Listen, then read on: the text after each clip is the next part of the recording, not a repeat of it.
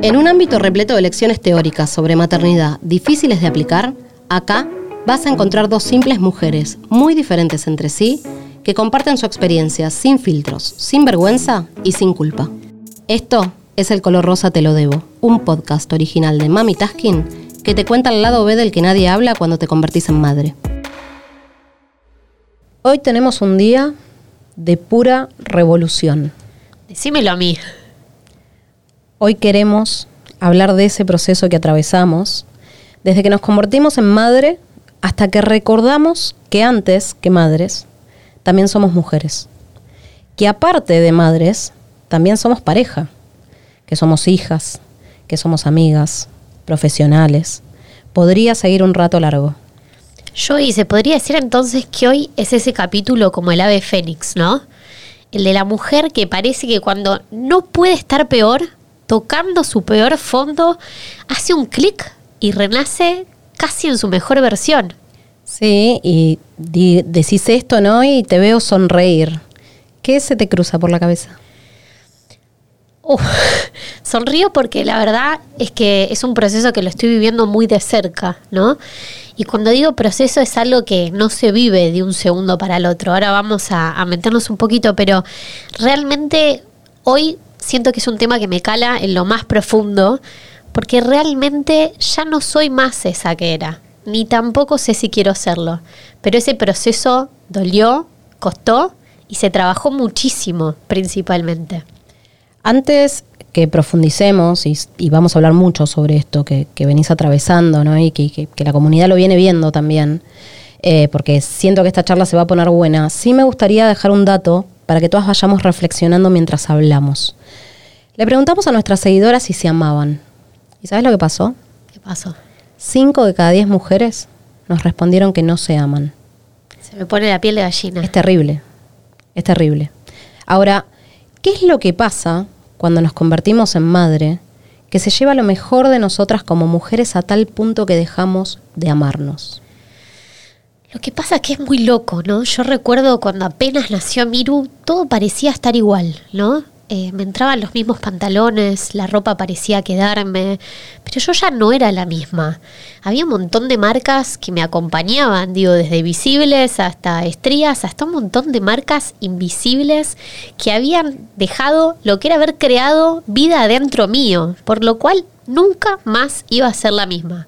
Yo recuerdo sentarme después de muchos puntos que tuve la episiotomía después de un parto muy difícil, a los 7, 10 días y tener que saltar del dolor, teniendo que fingir con una sonrisa que nada había pasado, simplemente porque entraba en esos jeans. ¿No? En ese momento simplemente mirás a la persona que te viene a visitar, esas visitas que no cesan, y le sonreís casi forzadamente, ¿no? Es como que nada tiene sentido. Como, perdón que te, interrumpa, como si fuese una peli, ¿no? Totalmente. Como si estuvieses en un set, llegó la gente, sonrisa. Te vas, le servís el sanguchito de miga, te sentás, fingís demencia ante el dolor, se van y ni siquiera tenés tiempo para reconectarte con eso que te duele, adentro y afuera del cuerpo. Ahora, en ese momento, ¿lo veías?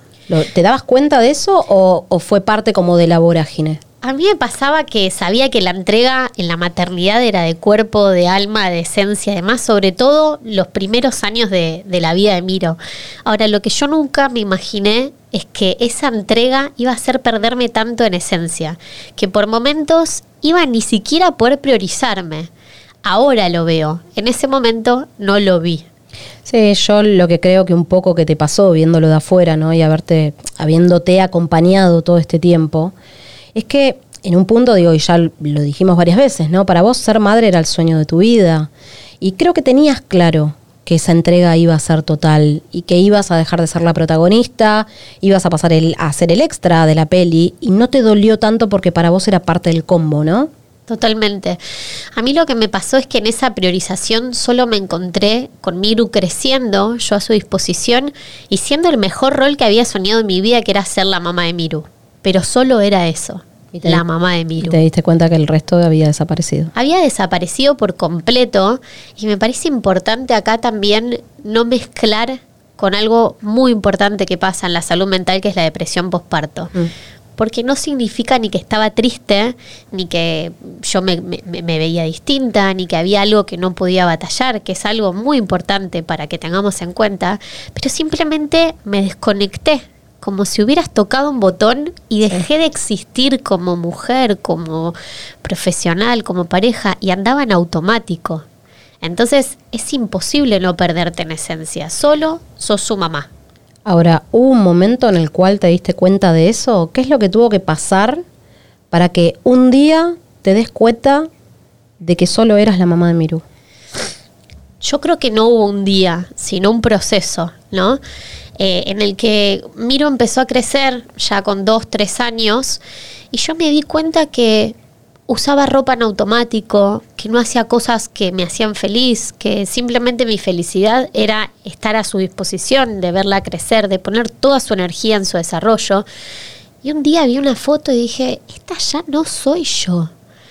Y es ahí donde dije, tengo que empezar a volver a encontrarme, muy de a poco, muy de a poco, y en un proceso de, muchas sombras, ¿no? Siempre digo que estos procesos tienen sombras y tienen luces, y para llegar a la luz hay que atravesar esas sombras. Eh, no, yo digo, lo que quería agregar a esto que vos venías diciendo, digo, yo te conocí en ese momento, ¿no? Y digo, si hay algo que yo siempre te, resalto, ¿no? Y que las veces que lo hablamos, es que para mí vos eras una persona que siempre ante tu necesidad ponías a la necesidad del otro.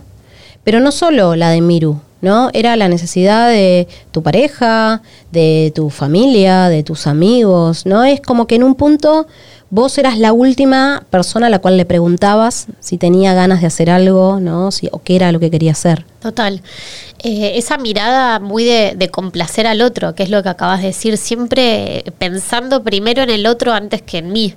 Y me parece que después de la maternidad, con todo lo que te atraviesa, ¿no? Imagínate esa lluvia de hormonas que tenés, ese cuerpo que cambia, esa persona que dejas de ser, esa empresa que quizás no te recibe de la misma manera, esa ineficiencia laboral que te lleva a preguntarte si lo que soñaste toda tu vida profesional es lo que querés. O sea, todo esto que te digo, encima le sumamos el estar al servicio de la comunidad, de tu hija, de tu pareja, de tu mamá, de esa amiga, ser siempre la oreja que escucha. Llega un punto que tenés que frenar la pelota, porque no se te hace un muñeco de nieve. Totalmente. Sí, en mi caso, en mi caso, yo ya lo conté muchas veces, ah, para mí la maternidad fue un platito más en el aire, ¿no? No me juzguen por esto, amo a mis hijas, las volvería a elegir.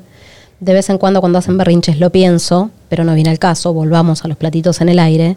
Yo esperaba que la llegada de mi hija pase sin pena ni gloria y que todo siga como antes. Bueno, Joy, pero Ahora que decís esto de los platitos y cómo, cómo lo vivenciaste vos, yo me acuerdo de tu foto en el gimnasio, mm. en top y calza, con, la, con el huevito y Gina adentro, y una frase algo así como, hay que volver. No, no me acuerdo si fue exacta, pero sí. me pone la piel de gallina. Sí, a mí también. A mí también, y, digo, me, viajo ¿no? en el tiempo a esa foto que vos decís, eh, y yo no, no me reconozco en esa, ¿no? Me reconozco como una mujer que intentaba ser la mujer que era, pretendiendo que lo que sucedió era como que no había sucedido, ¿no? Y digo, yo siempre fui como, tuve como mucha exigencia en ese sentido, entonces le puse mucho foco a, a esto, ¿no? le puse mucho cuerpo y alma a recuperar la que la maternidad me había arrebatado, ¿no? Entonces, claro, ni bien me dieron el alta, me interné en el gimnasio, a punto que la mitad de mi licencia me la pasé corriendo en una cinta con la bebé durmiendo en el huevito al lado mío y haciendo dieta porque todos me decían que la teta me iba a consumir y yo no adelgazaba lo que esperaba. Porque claro, a mí toda la vida me costó un montón bajar de peso y para mí la teta era como el, la salvación. La salvación que yo necesitaba para tener el cuerpo que nunca había tenido, ¿no? Una cosa extrañísima que sucedió en mi cabeza, que también tiene que ver un poco con lo que consumía, ¿no? Con las cosas que yo creía que eran reales, o que, eran reales para, para, otro tipo de personas, pero no eran reales para mí. Bueno, yo en ese caso, y te interrumpo para, para sumar ese dato, yo siempre fui flaquita, ¿no? Digo, dentro de lo, llamado hegemónico, mal dicho. Eh, y apenas nació Miru, tenía una panza de 6, 7 meses, impresionante. Y varias personas que vinieron a la clínica me dijeron, si vos quedaste así, no me imagino cómo quedo yo. ¿Cómo hace Pampita? En ese momento se me destruyó el alma. Porque yo dije, yo pensé que iba a quedar como Pampita. Y ahí empezamos con el complacer al otro, ¿no? Total. Digo, en un momento de completa debilidad, en donde vos necesitas la contención, las personas que más te quieren, sin, sin intención de herirte, Por ¿no? supuesto. Te terminan brindando información que una no está lista para procesar. Pero bueno, yo había consumido eso, ¿no? La, la persona que salía maquillada, peinada, con vestido blanco. En tacos. Vestido blanco. Yo tenía apósitos de sangre. ¿Cómo Sí, usan obvio. blanco? Obvio. Bueno, a los dos meses, digo, volviendo un poco a esto, Sí. a los dos meses de parir, hice mi mejor esfuerzo por, volver- por volver a la intimidad de la pareja, cuando, si me lo preguntás, la verdad que lo último que quería era eso. Y créeme, créeme, porque lo conoces a Pitu, que el padre de la criatura tampoco es que me correteaba por la casa. No te andaba persiguiendo, digamos. No, no, no, no, para nada, porque teníamos el foco en otro lado, ¿no? Yo no tenía ganas, ¿entendés? Pero yo escuchaba que la gente tachaba los días para que termine la cuarentena.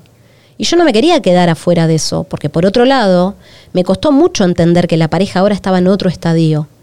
Pero bueno, ese, ese tema lo vamos a dejar puntualmente para otro episodio. Ese no me lo quiero perder. Ahora, fíjate cómo voy de lo físico a lo emocional, Total. ¿sí? A lo que para mí fue uno de los puntos que más me costó soltar al momento de reconstruirme como mujer, que tuvo que ver con el volver al trabajo. Yo volví a trabajar a los dos meses y no me preguntes por qué, simplemente no lo pensé.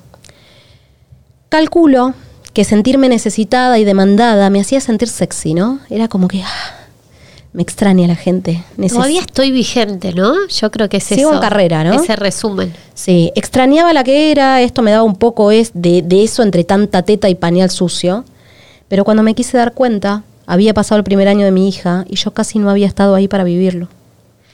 En este caso, Joy, yo también volví a trabajar muy, muy pronto. Al mes y medio, dos ya estaba trabajando. eh, y soy independiente, digo, nadie me llamó, no tengo ni la excusa de un jefe diciéndome volvé. Pero era esa necesidad de sentirme como valorada, ¿no? De decir, acá no pasó nada, no Sí, hubo útil, agua. Útil. ¿no? En donde uno está en el posparto inmediato y es como que está perdiendo su tiempo, eh, manteniendo a su hijo con vida, ¿no? Y a diferencia de vos, de decir muy eh, sanamente, no recuerdo el primer año de mi hija, lo recuerdo todo, pero porque lo batallé trabajando con ella al lado. Una locura. Una locura, una locura. Bueno, hoy puntualmente yo haría todo diferente, aunque probablemente eso no me traería a la que hoy soy. ¿Y vos pensás, o sea, creías que eras plena en ese momento? Mira, yo creo que una tiene que estar muy entera para aterrizar en la maternidad y sentirse plena y feliz. Y está bien si no te sentís plena, porque está bueno permitírtelo, ¿no? Digo, normalicemos que está bien no decir que sos feliz inmediatamente cuando sos madre. El primer paso para poder estar plena es reconocer dónde estás, me parece, ¿no? Eh, la plenitud no es algo que, de repente sucede sin que uno haga esfuerzos y soy plena, soy feliz y, y llegó, ¿no? Y cayó como del cielo. Yo, la verdad que creía que me sentía plena, hasta que la verdad que me di cuenta que era un personaje, ¿no? Que a mí me ayudaba a transitar ese periodo. Totalmente, es que la presión de la sociedad es tan grande, ¿no? De nosotras mismas, ante nosotras mismas, de nosotras mismas para otras mamás, en la que de repente queremos borrar todo eso que nos llevó a lo que tenemos hoy, que es nuestro bebé en brazos. Digo, desde lo físico, que probablemente nos acompañe a casi el 90% para siempre, digo, esas estrías, esas marcas, esa piel que ya es más flácida, ese cuerpo que por más que vuelva a su peso y la balanza te diga que ese número te corresponde, ese envase lo sentís casi no propio. Entonces digo, además de todo eso, es la presión que tenemos por ser buena esposa, por ser buena amante, por ser buena trabajadora, por llegar a la empresa y seguir siendo igual de productiva que siempre, cuando tu mente y tu cabeza solo piensa en otra cosa. Sí, y agrego un poco a lo que venís diciendo, esto de que sucede, digo, no sé si te pasó a vos, calculo que sí, a mí me pasó, esto de que en cuanto te convertís en madre, inmediatamente estás siempre en deuda con alguien, ¿no? Total. Digo, vos antes de repente tenías trabajo y bueno, te quedabas a la noche trabajando, no sé, tenías una crisis de pareja, ponía foco en la crisis de pareja, pero vos tenés un hijo y si no le das atención a ese hijo es porque se le estás dando otra cosa. Entonces, supongamos que yo le ponía la atención a mi trabajo, pero mi hijo, mi hija necesitaba atención. Entonces, yo siempre me sentía culposa por no estar dándole atención a todo lo que yo quería y a último, a lo último, último de todo, estaba yo. Siempre, siempre vamos a quedar a lo último. Eh, me parece que es imposible no ponerlo en primer lado a ese bebé, que digo, en mi caso lo decía, lo pensé tanto, digo, ¿no? Me recuerdo esos meses que hacía piso en ese palito que me decía mm. cuándo tenía que, ir por ella. Entonces digo, nace y, y, tengo que dar todo. Pero después viene mi marido y después viene eh, mi trabajo y después viene la casa. Y última ya en el fondo del placar, vengo yo. Sí, y esta presión de la sociedad, ¿no? De, de, obligarte de alguna manera a que vos vuelvas a tu ritmo cotidiano como si no hubiese pasado nada, ¿no? Eh, vos sabés que a mí, digo, respecto a lo que vos estás contando, a mí me pasó el efecto contrario. Es como que yo, a mí, la entrega total, vos sabés que a mí no me gusta ni que me estén tocando, ni que me estén encima, ni que me. Te ni la demanda a mí me, me, pone, es algo que me, realmente me pone muy mal. Em, entonces, claro, yo la verdad que todo ese periodo lo padecí, lo super padecí. Y al querer aparentar que no me afectaba y que yo podía con todo, porque a mí no me va a pasar, ¿no? Yo hice realmente mucho esfuerzo por volver a ser la que era antes de ser mamá. Y al principio me lo creí. Porque quería ser como las chicas de las tapas de revista, estas chicas que vos estás diciendo que salen del hospital y parece que eh, entraron a hacerse una limpieza de cutis, ¿no? Solo que salen con un huevito. Eh, yo quería ese posparto, ¿no? Quería esa maternidad feliz, quería esa plenitud, que seguramente en muchos casos son reales, ¿sí? Porque cada una tiene el posparto que, que puede, no el que quiere, el que puede. Em, pero que en definitivamente no era la realidad que yo podía tener. Y tardé dos años en darme cuenta que nunca más iba a volver a ser la que era antes de ser mamá. ¿Sabes cuándo lo pude ver? Cuando volví a quedar embarazada y me di cuenta que no me iba a volver a mentir a mí porque no me lo merecía. Que si la estaba pasando mal era porque yo me había estado poniendo en un lugar que no era para mí. Que me merecía poder reconocer los espacios que me hacían feliz y también me di cuenta lo valioso que empezó a ser mi tiempo. Porque mis prioridades empezaron a competir y seguramente a vos también te pasó esto, ¿no? Digo, las cosas que hacía mi yo anterior ahora no son atractivas para mi yo de ahora. Que vos hoy me decís cuál es tu mejor plan de sábado a la noche y te digo, viendo Netflix, comiendo un buen chocolate, tapado en la cama hasta la pera, ¿no? Y mi yo de antes era ponerme microvestido, ir a una buena fiesta, y cómo te vas a quedar en tu casa. Totalmente. Y esa mezcla también, Joy, de, de pensar que porque estás así estás abandonado, ¿no? Me parece que tenemos un montón por seguir luchando también en, en, eso, en el que realmente pasamos por distintas etapas y estamos al cuidado de un ser humano todos los días en nuestra vida, 24 por 7. ¿Y quién nos cuida a nosotras? Sí, yo digo, volviendo al inicio, ¿no? Eh, con tanta entrega, y con tanta exigencia del entorno y de lo que la sociedad pretende, ¿cómo no nos vamos a olvidar de nosotras en el intento, no?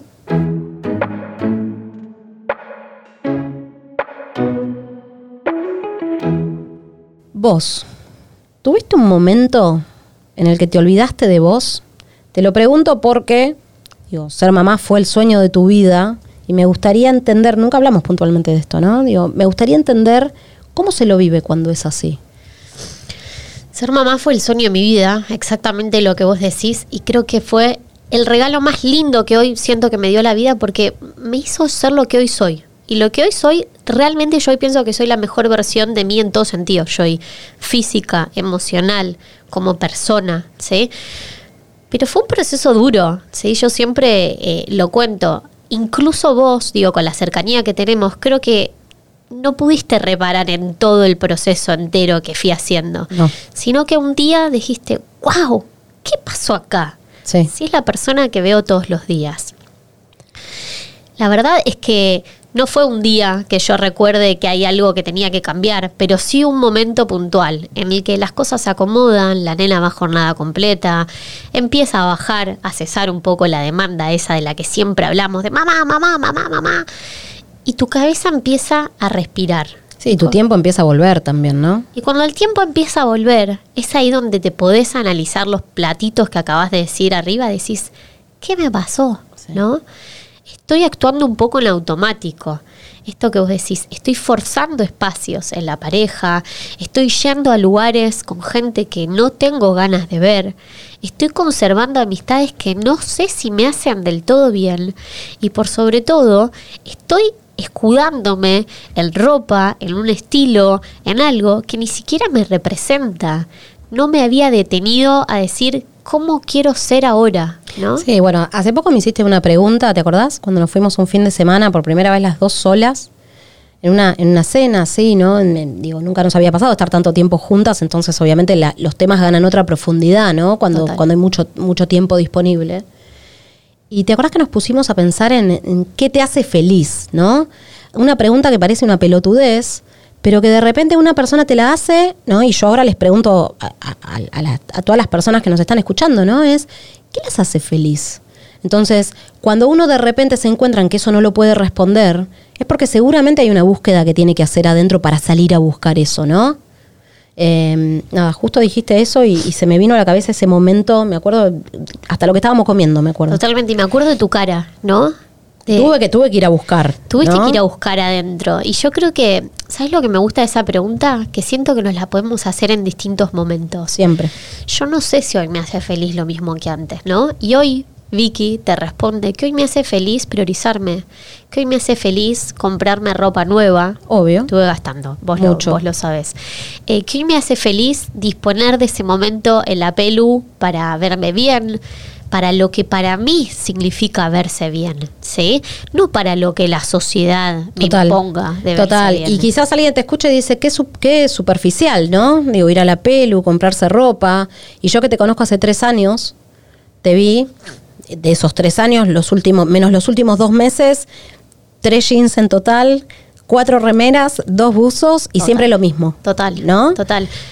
Y hoy soy más feliz por, por estas remeras, digo, de colores. No, no sé si hoy soy más feliz por eso. Creo que lo que tiene que ver es todo un proceso emocional que uno hace para llegar a esa culminación en la que la gente te dice, hoy la gente me dice, te veo más luminosa. ¿Sí? Mm. Y yo creo que esa luz tiene que ver con el proceso interno de automarse, de autoaceptarse, que realmente es un proceso como muchísimo más complejo y más completo.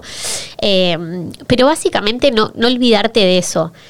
Me estoy acordando de, de, nada. Esto Joy, el otro día voy a confesarle, le, mandé un WhatsApp a Joy y estábamos hablando de esto de lo bien que ella me veía y, de un montón de temas así profundos que a veces nos enganchan. Y entre el caos de la rutina, ¿no? De la rutina, las nenas gritando, ¿viste? La hora del baño. Y yo le pregunté si se sentía plena, ¿sí? Y realmente... ¿Y yo qué te contesté? ¿Vos me estás cargando? Siento que me estás cargando con la pregunta para, intenté ir un poco más profundo porque realmente es así como yo te veía, ¿sí? Entonces, me parece muy importante que hay veces que no todo lo que parece es lo que realmente sucede, incluso en la profundidad de nuestro vínculo, que yo entiendo todos los quilombos de tu día a día, los mm. berrinches, las cosas, pero yo te veía plena, ¿sí? Te veía plena con esa seguridad. Ahora, ¿cuál es la respuesta justa de esa? Sí, em, a ver, yo creo que estoy en otro estadio en el, en el que vos estás, ¿no? Vos hiciste ya un viaje un poco más largo que el mío, cuando yo estaba en tu mismo lugar y quizás estaba hasta mejor, ¿no? Porque ya había vuelto, me había como reencontrado y, estaba conforme con lo que veía, ¿no? Eh, digo, mirando al espejo y mirando para adentro. Total. Volví al juego de la boca, punto de partida, volví a arrancar, ¿no? Me, me, absorbieron las tinieblas de vuelta. Eh, entonces yo digo, a diferencia tuya, ¿no? Que como que te perdiste, para mí ese proceso tuvo que ver más con un duelo, ¿no? Yo, digo, entendí que no soy más esa, que no me interesa volver a la que era, que de golpe empiezo a sentir que peleo por encontrarme y conocerme, que es un poco lo que yo te respondí, ¿no? Pero sé que todavía estoy muchísimo tiempo en la zona oscura, ¿no? Y como como para empezar a pensar en los espejitos de colores, ¿no? En la coronación, que es esto de lo que vos estás hablando, de querer salir a comprarme ropa, querer irme a, no sé, hacerme las manos, ir a la peluquería, elegir algo que quiera hacer, decir, no sé, voy una hora zumba y me la regalo porque me la merezco, ¿no? Eh, y quizás hoy es, tengo que hacer ejercicio. Bueno, me hiciste acordar, Joy, para que veamos que no todo tiene que ver con lo físico, comprarse la cosa, que cuando empecé este proceso me regalé clases de cerámica. Me, no sé si Bueno, digo, no, digo, no, algo que no es menor, es que para mí tu proceso arrancó cuando empezaste a manejar. No, nos olvidemos de eso. Una locura. No Una nos locura. olvidemos de eso. Una traba que tenías teniendo auto a disposición, ¿no? Total. Porque el auto estaba ahí esperándote en tu casa, con la cédula azul. Había algo que Un sucedía miedo que. no- irracional a no Sí. poder superarme, ¿no? A no encontrarme con, con todos mis miedos y, y mis temores. Y nada, ser madre el- también me volvió más valiente, ¿no? Mucho más osada, pero una vez te respondí, yo necesito manejar por Miru, para llevarla a los cumpleaños, para todo. Mm. Y hoy creo que necesitaba manejar por mí, Totalmente. para empoderarme, para y creo desafiarme. Que, y creo que eso te hizo darte cuenta de que las decisiones eran tuyas. Siempre. Que tu vida era tuya. Vos no podés esperar a que venga otro a decidir por vos. Porque es tu vida. Y creo que esa, digo, y mirá, y lo estamos, digo, no, lo hablamos antes esto. Digo, me parece que el día que vos tomaste la decisión, no el día que saliste con el auto, el día que vos tomaste la decisión Total. de sentarte en ese auto y entregarte a ese proceso, ahí arrancó la nueva Vicky. Bueno, Joy, pero justo, mira, eh, van a ser dos años de eso. Y Mm. es lo que te justo te dije yo, a los dos años de Miru empecé ese proceso. Miru ya cumplió cuatro Sí. en noviembre. Fíjense todo lo que me llevó a sentir que hoy culminé mi nueva versión. No te olvides del manejo que yo aparte tenía la opinión ajena de la gente diciendo, bueno, ¿cuántas veces más lo vas a intentar? Yo he intentado muchas veces y había fracasado. Pero creo que el día que vos decís, me voy a poner toda mi energía y mi libido en mí, algo cambia. Somos tan poderosas las mujeres, damos vida, Total. gestamos. ¿Cómo no vamos a poder cumplir nuestros sueños? Sí, y también tenemos que ser, eh, no me sale la palabra de lo que quiero decir, pero digo, también tenemos que ser, eh, ¿qué es lo que quiero decir, no? Digo, como que tenemos que poder perdonarnos si Total. queremos hacer algo y en ese momento no nos sale. ¿Cuántos libros agarramos cinco veces y no nos enganchamos y lo agarraste la sexta y te lo devoraste? ¿Cuántas veces que hiciste cambiar de trabajo y no estabas en la situación para hacerlo hasta que finalmente cambiaste, ¿no? Digo, injusto era lo que quería decir. Digo, no, no seamos injustas, ¿no? Eh, permitámonos también decir, bueno, voy un pasito, tengo ganas de hacerlo, hoy puedo esto, no puedo todo, puedo esto. Y esto es mejor que no hacer nada. Y en eso que decís de que algo es mejor que no hacer nada, yo lo que sí pienso es que hay veces que yo, grupos, amigas, vos incluso, nos he visto con tanta presión de hacer todo junto, ¿no? Empezar gimnasio y arreglarte las uñas y hacer dieta y comprarte ropa linda y que las nenas estén bien vestidas. Y, ¿Y cómo te vas a quejar? y es imposible. ¿No? ¿Y qué cara de demacrada que tenés? ¿Por qué estás tan cansada? Totalmente. Bueno, yo digo un poco con esto que contás, ¿no? De, de- de lo que para vos fue el, el manejo, ahora que, que estamos como sacando el velo de esa transformación. Total. También quiero ser justa conmigo y poder reconocer que yo vengo teniendo avances, que quizás de la puerta para afuera todavía no se ven, ¿no? Porque no, no llegué a esa, a esa explosión. Quizás no voy tan rápido como me gustaría, pero voy todos los días un poquitito más. Y para mí eso hoy, en el quilombo que es mi vida, es suficiente, ¿no? Yo siempre fui un ser extremadamente controlador y racional. Y en esa reconstrucción de mi nueva yo en la cual me encuentro, tuve que tomar un montón de decisiones que para mí se convirtieron en los cimientos de la que pronto voy a ser, ¿no? Total. Digo, es como que yo tuve que romper por completo lo que era, con- me quedé con todo lo bueno que tenía y con lo que quería mantener y volví a arrancar, ¿no? Y esta yo nueva arrancó con la llegada de mi segunda bebé y cómo me di cuenta cómo mi madurez me hizo ir soltando todas esas cosas que ya no me hacían falta, cosas que ya no me hacían bien. Y entre todas esas cosas, que son cambios chiquititos, como vos decís, que muchas veces uno no se da cuenta, ¿no? Y los va haciendo casi de forma Automática. automática, ¿no? Hubo dos puntuales que a mí me marcaron mucho y que para mí fueron los últimos eslabones antes de empezar a poner foco en mí una vez más, ¿no? Es, ok, tuve mis hijas, les doy Total. todo el amor del mundo, trato de darles lo mejor que puedo, pero también entiendo que si no estoy yo bien, no les puedo dar a ellas el bienestar que espero, ¿no? El primero tuvo que ver con la detox de placar. Importantísimo, sí. Y una debe pensar, ¿no? Qué pelotudez una limpieza de placar. Pero en ese ejercicio, de forma inconsciente, porque la realidad es que arranqué haciendo la detox porque tenía pilas de ropa que no encontraba nada. Y me di cuenta que con ese proceso culminado, yo dejé ir a la que era físicamente. Yo dejé ir un montón de prendas que esperaron años a que yo vuelva a ser la que era. Quería que me quedan prendas que yo no iba a poder usar en ningún lado porque ya no me interesaba ir a esos lugares. Totalmente. Y simplemente las dejé ir. La segunda, y no menor, que fue la que le siguió, ¿no? La primera tuvo que ver con eso y a mí me, me sacudió un montón esa Fue situación. muy revelador. Fue Súper, súper revelador. Porque esa fue la primera oportunidad que yo tuve de no mentirme más. ¿no? De, de entender que yo ahora soy esto. Y basta con que yo me guste a mí y no necesito estar complaciendo al otro, ¿no? Eh, Esto de soy mi espejo. Bueno, pero ahí voy yo y antes de que cuentes la segunda, a que yo te veía plena, porque en todos esos procesos que vos fuiste haciendo, y más que pasos, recorriste escalones, te Sí. diría ya, es que hoy te veo segura, disfrutando de tu vida, de tus veranos, de tu cuerpo, de tu malla. Obviamente que habrá un montón de cosas que, que- que no te gusten, pero en esa plenitud es lo que reflejaste y eso sí es un proceso que fuiste ganando, que probablemente empezó con esa detox de placar y entender, como vos decís, qué te queda más cómodo, qué te representa, ¿no? Sí, yo, a ver, me parece que quizás del- de, la, de la puerta para afuera, ¿no? Digo, yo, Ariana, bien Ariana, ¿no? Bien. Y, y siempre mostrando seguridad, ¿no? Y, y- y identificándome como líder, porque mi carácter es muy así, ¿no? Pitu hoy me decía, Gina es muy mandona. Y Gina es como yo. Tiene que salir. Yo soy así.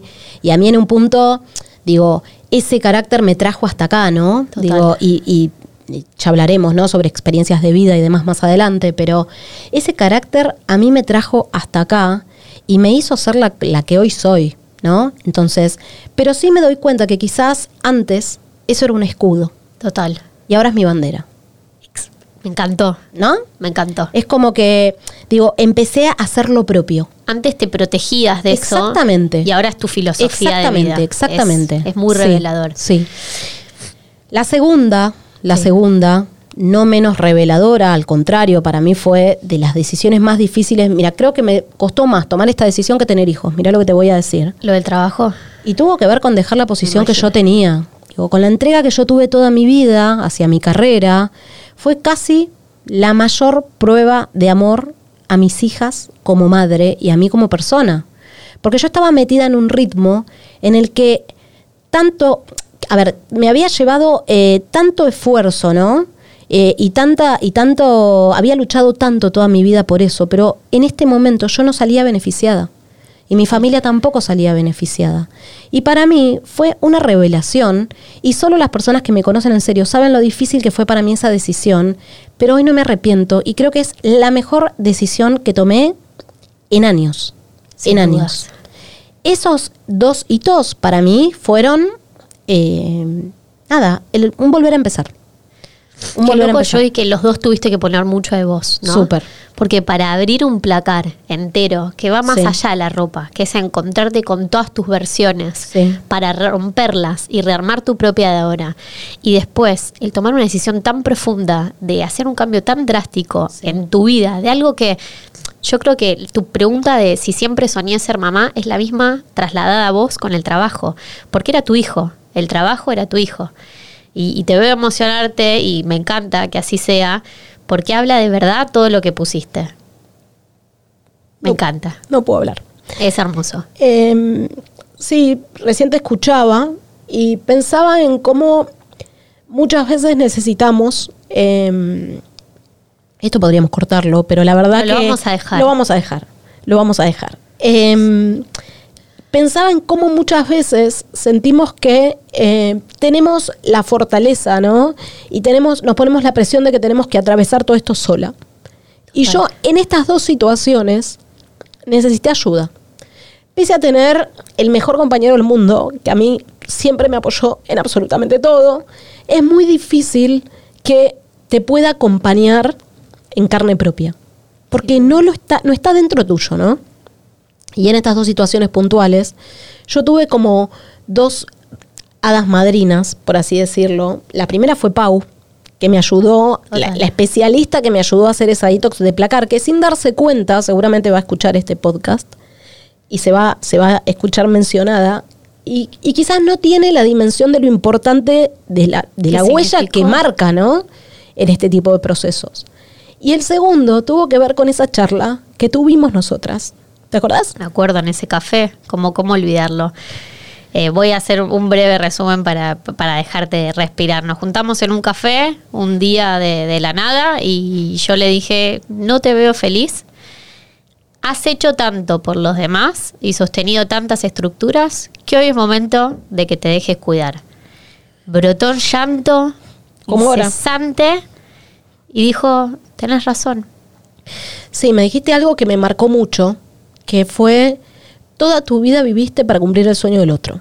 Total. Que es un poco lo que te dije yo hace un ratito, Sin cuando te dije que vos vivías para complacer al ajeno, ¿no? Total. Entonces- Pero un poco las mujeres vivimos en, en- A eso en esa, en Ahora, esa fíjate cómo en situaciones completamente diferentes, ¿sí? en mujeres completamente diferentes, caracteres completamente diferentes, estilos de vida completamente diferentes, todo lo que vos te imagines, ambas estuvimos atravesadas por el mismo sacudón, ¿no? Total. Y ambas estamos atravesando el mismo proceso con diferente intensidad, diferente tiempo, diferente magnitud, pero estamos haciendo, ¿no? Como carne propia del relato de la otra. Sin duda. Y siempre en las transformaciones nos acompañan mujeres. Digo, ¿no? Yo recuerdo ahí al volante con vos embarazada de nueve Mm. meses y eras vos la que estaba ahí al lado. Entonces, Sí. me parece muy rico esto de mujeres acompañando mujeres. Total. Tenemos mucho por seguir construyendo, Joy, porque en esto del amor propio y lo que, lo que trabajábamos al principio de- de- del podcast y de los estereotipos y de cómo eso nos repercute, creo que las mujeres también boicoteamos mujeres, ¿no? Y nos boicoteamos a nosotras mismas, que es lo más peligroso y lo más difícil en, en dejarnos en ese túnel en el que a veces sentimos que no hay luz, ¿sí? Pero también somos las que damos la mano para salir de ahí. Totalmente, totalmente. Y muchas veces, digo, somos sin darnos cuenta la que empuja, ¿no? A la que tenemos enfrente. Digo, yo con, viendo como un poco toda tu transformación, obviamente me motivo, ¿no? Así como vos muchas veces me has visto a mí, ¿no? Y me decías como, me encanta esto de vos y, y quiero más de esto. Bueno, en este caso es al revés, ¿no? Yo quiero llegar a ser eso que está sintiendo Vicky, no ser Vicky. Ser esa plenitud que está teniendo Vicky en este momento. Y yo recién ahora empiezo a sentir que tengo ganas de hacer cosas por mí, ¿no? Y para ser sincera, no es que antes no tuve ganas. Porque, digo, sí, tenés ganas de irte a comer un sushi y la verdad que sí, ¿no? Podríamos. Digo, pero simplemente la demanda al principio es tan grande que una siempre queda para el final. Y por otro lado, lo que pienso es, si no me encargo yo de ponerme un poco más adelante, nadie lo va a poder hacer por mí. Totalmente.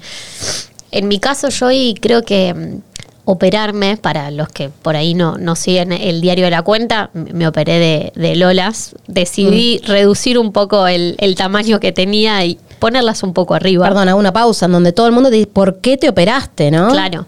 Y en el que quizás la gente ni siquiera veía que tenía tanto, ¿no?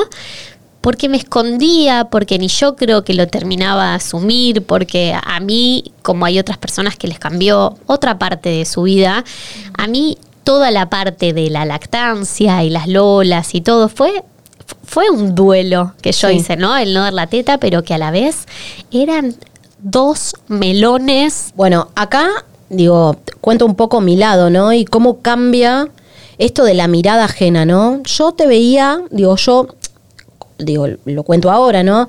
Yo con la que lo conozco, con, con lo que la conozco, con la confianza que tenemos, yo nunca supe que ella se, se sentía incómoda con algo de su cuerpo, ¿no? Hasta que me contaste que te querías operar. Ese día empezamos a hablar un poco más en profundidad, pero digo, yo te veía tan cómoda que me acuerdo que para, creo que fue un regalo de Navidad, te regalé una malla de triangulitos. ¿Te acordás? Sí. Modelo que jamás usaste porque no te sentías cómoda. No. Pero claro, para mí, vos, esa malla era para vos. Totalmente. Pero para vos, esa malla no era una posibilidad. Bueno, pero acordate esa acción que hicimos en la casa de Mayas. Me acuerdo. En la que yo, y les voy a contar, estaba posparto, o sea, Muy tenía posparto. un cuerpo de posparto. Posparto. Yo había tenido en mayo Y esto, y esto fue mm, principios de diciembre. cinco o seis meses, o sea, seis meses Sí. de, de posparto, digamos, en el que cualquier cuerpo, digamos, no, no está en, Sí. en- en su plenitud. Y yo no hice la acción de las mallas y la terminó haciendo Joy, porque yo no me sentía feliz. Y va más allá de si a mí ahora esas menos lolas, más lolas, lo que sea, me cambiaron. El otro día una seguidora me dijo, Vicky, no te cambió el físico, te cambió el aura. Y me mató. Es que tu, tu evolución fue inmensa. Yo que soy íntima tuya, te veía cómoda con la que eras. Eh, y, y digo, y verte ahora, ¿no? Y digo, acá estaba Vicky. Era ahí. Esta era Vicky. Lo que pasa es que la otra que había conocido, digo, todavía no había salido, ¿no? Todavía estaba dentro del cascarón. Ni siquiera vos te conocías. Totalmente. Nada, me, me- emociona muchísimo porque es un montón de, de esfuerzo el que uno pone por, por encontrarse. Eh, nada, esta seguidora me dijo, te veo y veo esa luz al final del túnel, ¿no? Volviendo al túnel que, que decías vos recién, que encontrabas como que no había luz por ningún lado. Y yo te puedo decir que hay esa luz al final del túnel. Hay luz, Hay luz. Para mí hay que seguir. hay que buscarla. Me encantó. Hay que trabajar y hay que buscarla. Y acá voy a estar para acompañarte. Te amo. Y yo a vos. Esto fue El color rosa te lo debo, un podcast original de Mami Tasking que te cuenta el lado B del que nadie habla cuando te convertís en madre. Seguí este podcast para no perderte nada y si te quedaste con ganas de más, te invitamos a seguirnos en Instagram en arroba mami.tasking. Hasta la próxima.